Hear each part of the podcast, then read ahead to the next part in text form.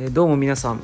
ペペです、えーこの番組 NBA トークマンショーは私 NBA 観戦歴20年のペペが、えーその日の NBA のことについてお話をする番組になっております、えー大変ご無沙汰しております。なかなか更新ができておりませんでした。まあそうですね。本当にあの NBA のニュースは本当に毎日いろんなものが出ていてあこれ話そうかなとかこれ面白そうだなってものがなかなかたくさん出過ぎて本当にテーマを選びづらいっていうのが私の最近の悩みでございます。まあねただあのあんまりその悩んでて全く更新しないっていうのも面白くないので、えーしっかりと、え更新をしていこうかなと思います。はい。で本日なんですけれどもまずあの NBA の今の状況というか、えーイースタンカンファレンスウェスタンカンファレンスそれぞれの状況から見ていこうと思うんですが、まあ、イーストのトップはフィラデルフィア 76ers ということでまああのベンシモの周りにシューターを、まあ、軒並み配置するっていう、まあ、形が一旦フィットしたかなっていうふうに思います。まあ、ちょっとセスカリーの離脱が今見えているのでちょっとここからのスタッツがどうなっていくというかあスタッツというか、まあ、あの勝敗がどうなっていくかっていうのは少し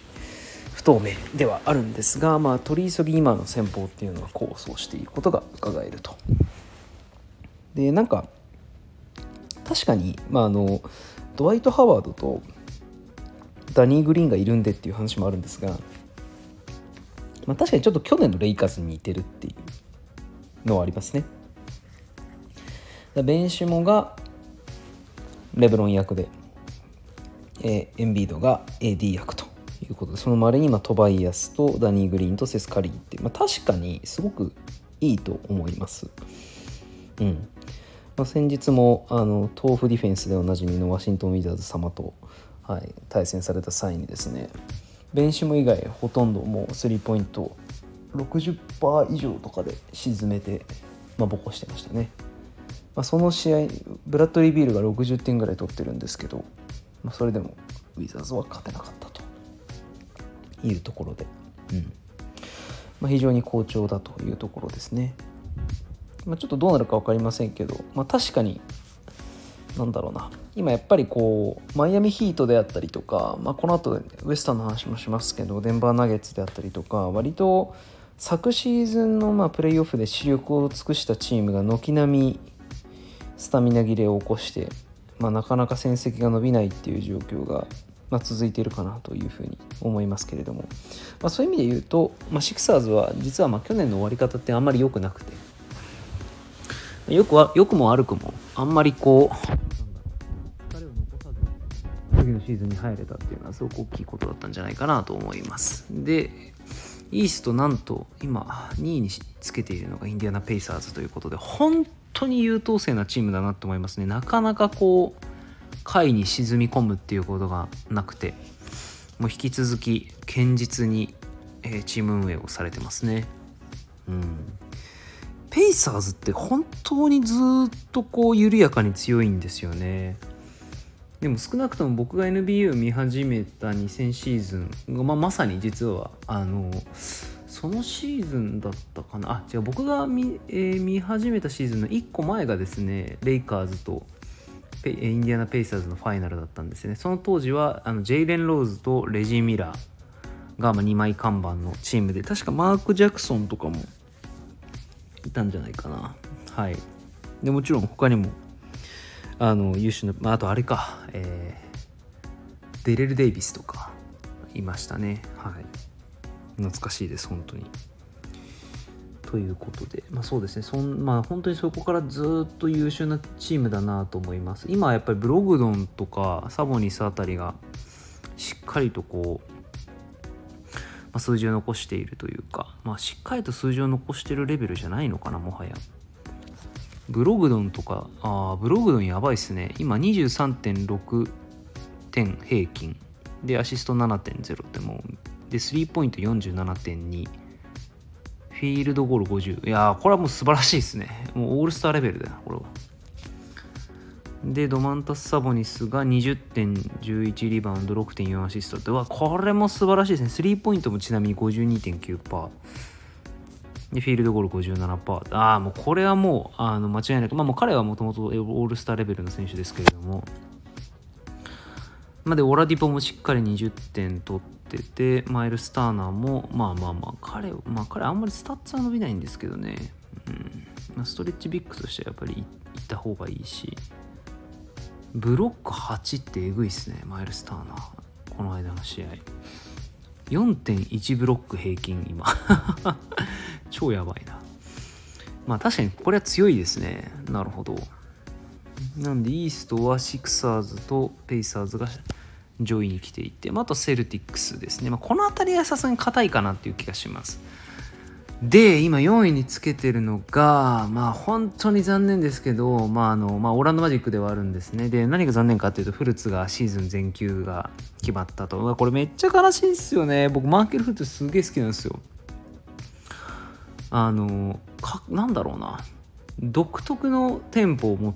てますよね彼。まあ確かにシュートはあの上手ではないけれど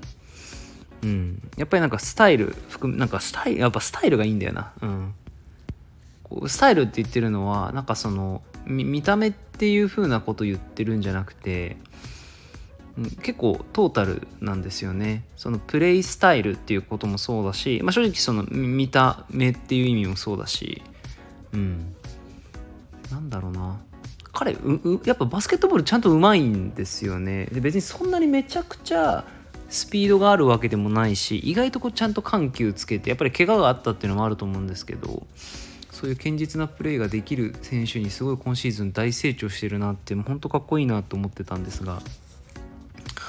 うんとっても残念です。で5位にニューヨークニックスがつけてるというと、まあ、5位というか、まあ、5勝4敗で、えーと、ニューヨークとミルウォーキーとクリーブランドが並んでるっていう感じですね。まあまあこれも正直めちゃくちゃ意外です。まあ、リフトさんの予想ではニューヨークは全然、まあ、ここからまた下がっていくんで大丈夫ですよって言ってましたけど なんか僕もそんな気はしてます。はい。で、まあちょっともうサクッと西の方移ると、まあ、レイカーズが安定の7勝3敗だと。まあなんかあんまりもう負けててもあんまりこう、あんまり心配じゃないかなっていうふうに思いますね。まあただちょっと意外と気にかかってるのが、割としあの僅差の試合が多いんで、で、今日もですね、ブルズとの試合が本当に2点差とかだったので、まあそれがちょっとどうなんだろうなっていうふうに思います。うん、もしかしたらやっぱりあの、まあ、本来的には一番シーズン戦い切って、まあ、ヒートと同じ同じですけれども戦い切ってるチームなんでスタミナ切れを起こしても仕方ないかなっていうところなんですが、まあ、これちょっとシーズン後半に響いてきたらあれかなっつうところですね。でサンズ好調だと、まあ、ちょっと今日今日ちょっとなんあそんなとこに負けちゃうのってところに負けてたんだよな。えーとですねどこだったかなで言うトサンズが負けてたのは、デトロイトか。そうなんですよね。デトロイト負けてたんですよ。でデトロイトなんで負けたかっつうと、やっぱりジェラミー・グラントが大成長っていう話で、彼今、もう20、平均24得点、6.4リバウンドなんですよね。これはもうやっぱすごいっすね。久々に僕の予感が的中しました。彼はやっぱり MIB キャンディデートですね。はい。ちょっと話ずれちゃいましたけど。はいまあ、レイカーズ、サンズが好調だよと。で、あとは、まあ、クリッパーズもそうだよねと。で、ジャズそうだよねというところですね。はい。あとはまあカリー、まあ、カリーというかゴールゴールデンステイトも5位になんとかつけて5勝4敗っていうところなんですが、ケリー・ウーブレがもう予想をはるかに下回る残念な結果を残していると。いうのが本当に残念で残念でなりません。もうスリーポイントとかね15.4%とかっていう結果になってますから。うん。本当に残念であるというところだけが、えー、ございます。はい。で、えっ、ー、と、まあ、いろいろ気になるニュースあるんですけど、もう気になったら順番から言っていくと、なんか、ホークスが、ちょっと内紛を起こしてるらしいよっていう話ですね。なんかジョン・コリンズがなんかこうトレイ・ヤング中心のホークスのオフェンスをちょっとディスったみたいな、まあ、ことが、まあ、ちょっとなんか僕が見たニュースに書いてあってまああのトレイ・ヤングは僕のブラザーだとかって言ったこと前提らしいんですけど、まあ、少なくともそういうことをまあ一言でも言ってしまったと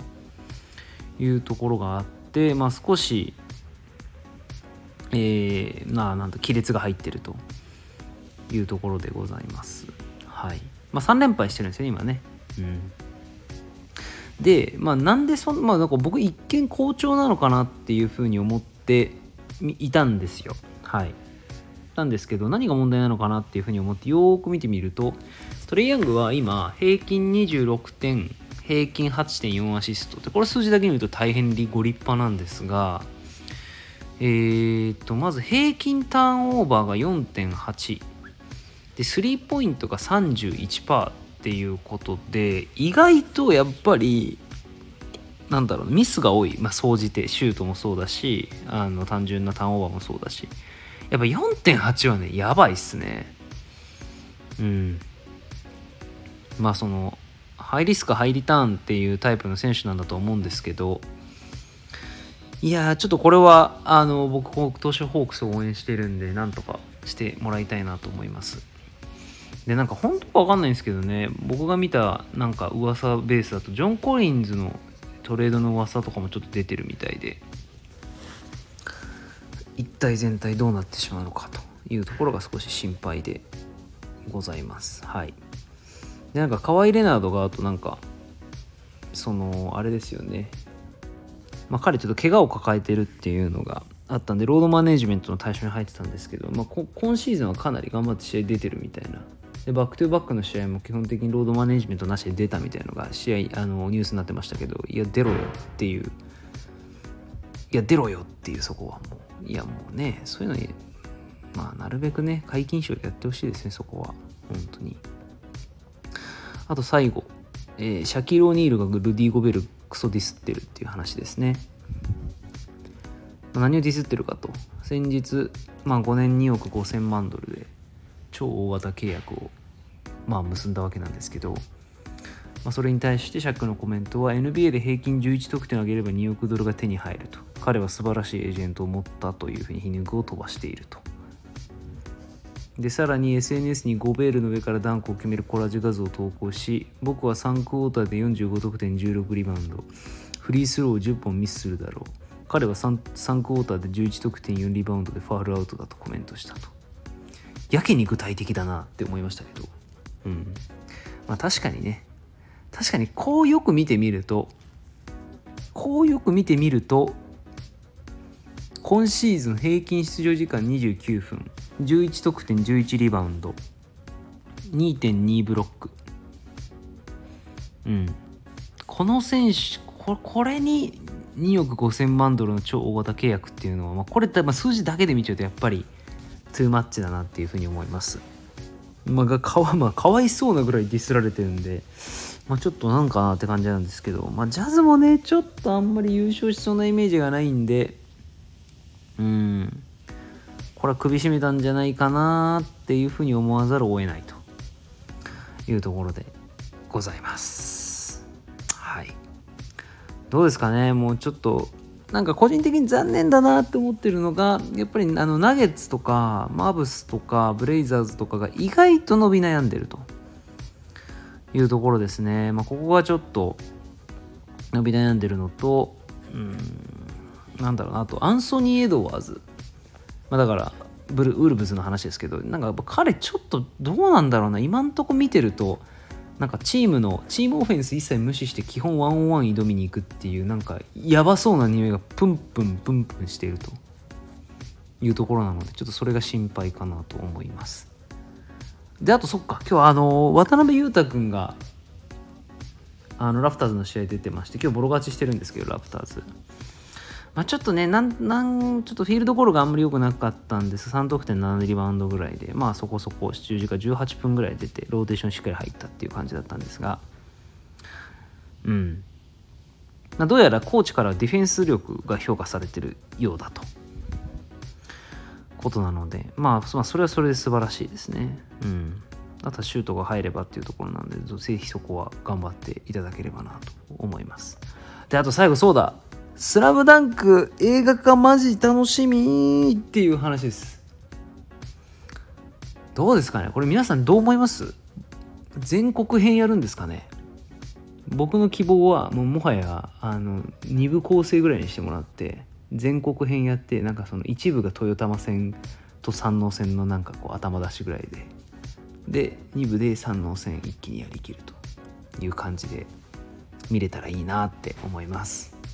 はい。もう「スラムダンク大好きです。本当に。本当に好き。まあもう分かりやすく私は「スラムダンクを見てバスケットボールを始めた口なので非常に映画が楽しみにしております。最後まさかの